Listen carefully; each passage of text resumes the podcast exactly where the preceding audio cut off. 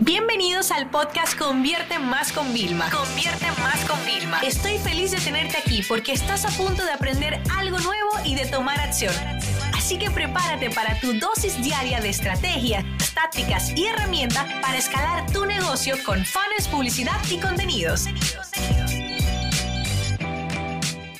Cuando hablamos de tener resultados en Internet, tenemos que entender que la constancia es la mejor estrategia y que nuestra mejor táctica es la creación de contenidos, por supuesto. Aunque la creación de contenido podría llegar no solo a ser una estrategia, sino ser un gran plan y nuestra eh, mejor forma de captar clientes. Hoy vamos a hablar de los macro contenidos, que son aquellos que nos brindan la posibilidad de crear y crear y no parar.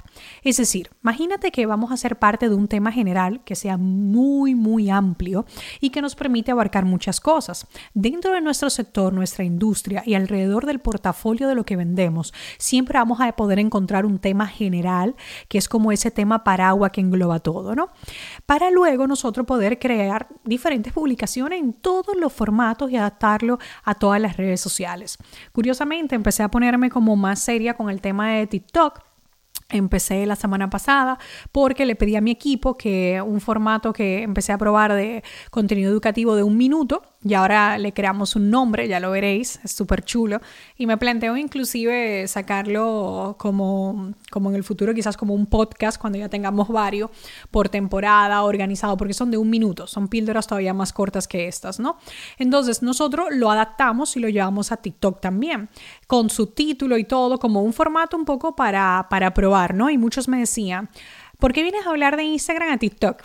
Y le responde un seguidor, porque ella tiene una estrategia omnicanal.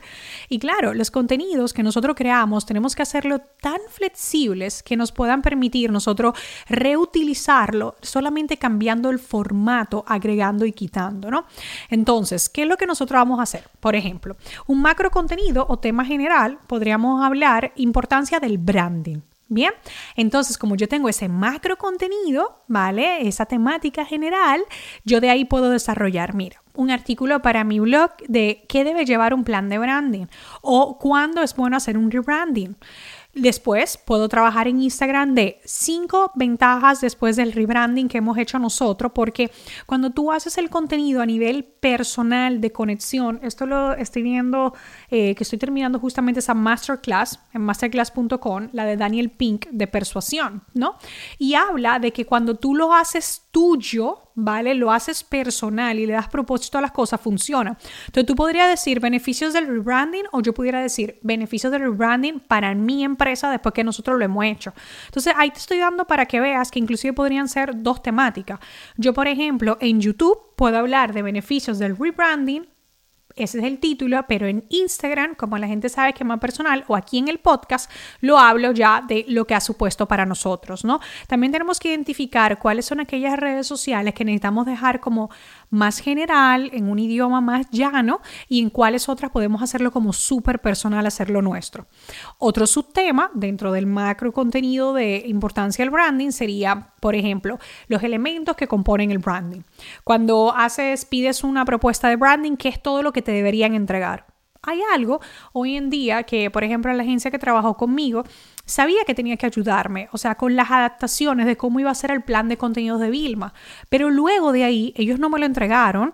Eh, yo tuve que poner a mi equipo a hacerme los GIF animados, a sacar otras adaptaciones. Pues hoy en día hay muchas piezas que realmente hacen que se respire la marca, la esencia que tenemos nosotros.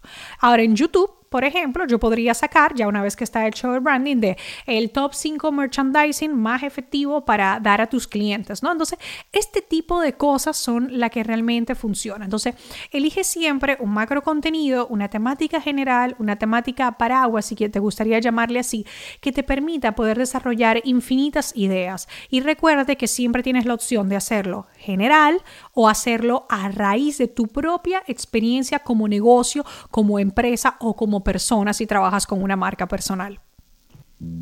Esta sesión se acabó y ahora es tu turno de tomar acción. No te olvides suscribirte para recibir el mejor contenido diario de marketing, publicidad y ventas online.